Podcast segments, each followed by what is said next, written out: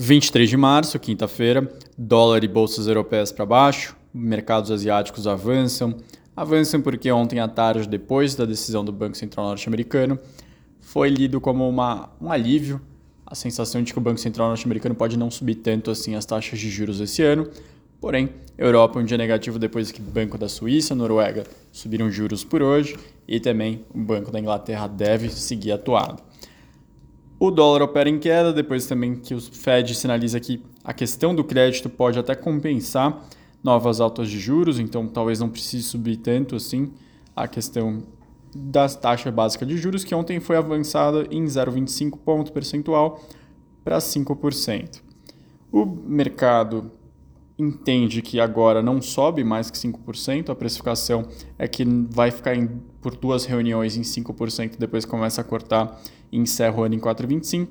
No material de projeções do Fed, a taxa subiria em 5,25 e ficaria nesse patamar até o final do ano. Inclusive, durante a entrevista coletiva, ao ser questionado, ele falou que sim, consideraram não subir juros, mas que em nenhum momento eles imaginam algum tipo de corte na taxa de juros durante 2023.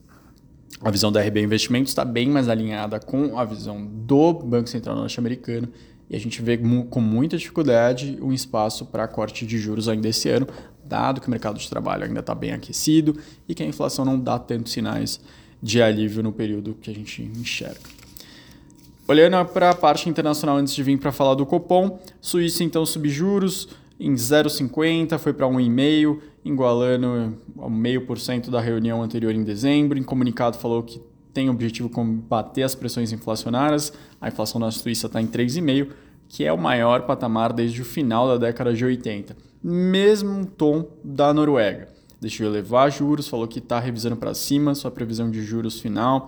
Então a alta foi de 0,25 para 3% e que a taxa básica deve chegar em 3,5 durante o verão ao contrário da previsão anterior de 3,1. A inflação local da Noruega foi para 6,3, também maior patamar desde o final da década de 80. E ainda no tema de política monetária, aqui no Brasil, Copom decidiu deixar a Selic em 13,75. Era a aposta majoritária do mercado, então sem grandes surpresas.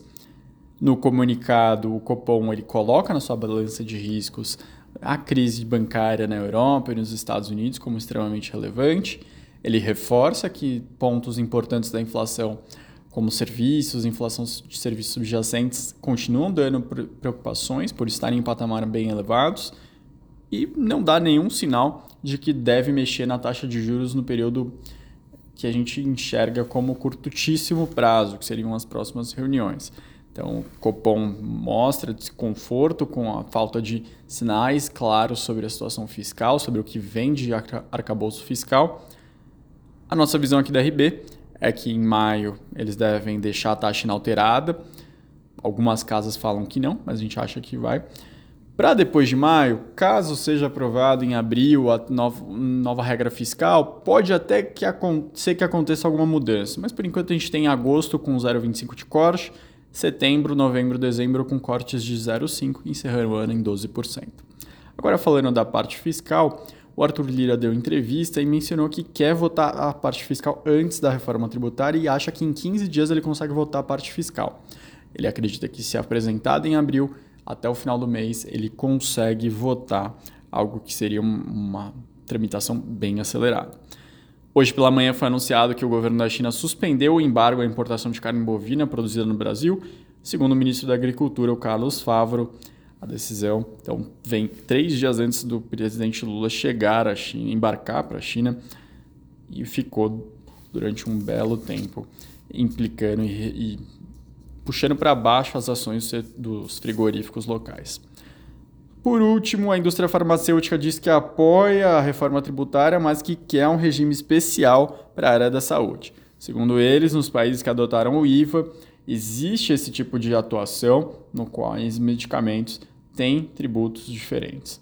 Hoje, cerca de 70% dos medicamentos comercializados não pagam PIS/COFINS, que integram uma lista positiva elaborada pelo Ministério da Saúde que garante esse tratamento especial. Alguns estados também desoneram medicamentos do ICMS, desde que estejam na lista positiva. Esses são os destaques da quinta-feira. Bom dia para todos e até amanhã.